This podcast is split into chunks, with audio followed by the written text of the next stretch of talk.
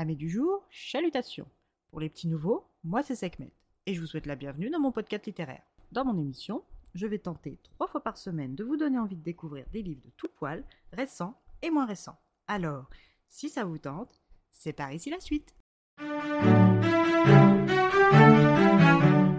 Aujourd'hui, je vais vous présenter le petit guide du crime à l'usage des ladies de Manda Collins aux éditions J'ai lu, collection Régence.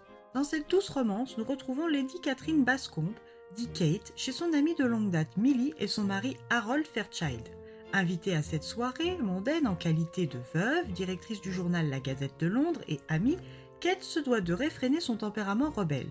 Car oui, bon nombre des messieurs présents sont tous très sexistes, et même si c'est l'époque qui veut ça, Catherine boue intérieurement. Et elle n'est pas la seule. Une certaine mademoiselle Carolina Hardcastle, auteure de livres de cuisine à succès, est aussi irritée par les propos arriérés de certains membres de l'Assemblée.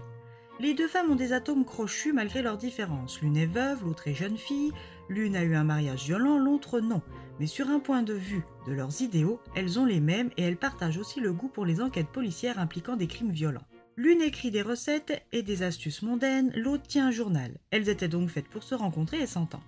Durant la soirée, la conversation dérive sur l'actualité londonienne et le tueur en série qui sévit depuis plusieurs semaines maintenant.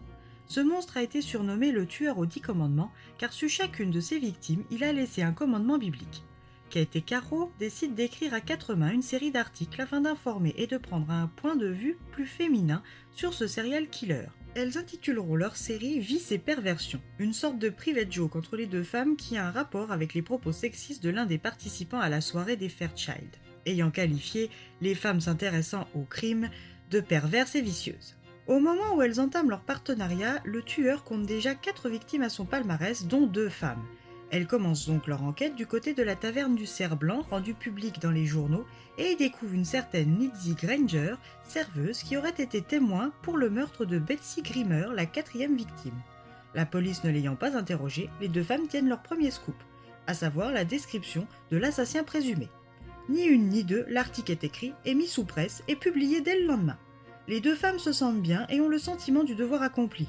Mais leur article va conduire un inspecteur de qualité, Andrew Eversham, à être mis sur la touche. Il va propulser un incompétent doublé d'un arriviste à la tête de cette délicate enquête, Dolph Wargrove, le tout déboulant sur l'arrestation d'un innocent, John Clark. Kate et Caro vont devoir rendre des comptes à l'ancien inspecteur Eversham et vont participer à l'élucidation de la véritable enquête. Andrew, qui pense Kate inconséquente, va-t-il arriver à lui faire confiance pour réparer cette injustice? Caro l'indomptable s'assagira-t-elle avec cette enquête? Une enquête est à mener sans attendre qu'à la vie d'un homme innocent est en jeu. Alors, à vous de jouer. Une romance toute douce mêlée d'une enquête pleine de rebondissements. Un savant mélange entre cosy mystery et romance, le tout sur un fond victorien. Juste, on adore. Alors, plus d'excuses pour ne pas découvrir ce livre. Et bien voilà, j'en ai fini pour aujourd'hui. J'espère que cet épisode vous aura plu et vous aura donné des nouvelles idées de lecture.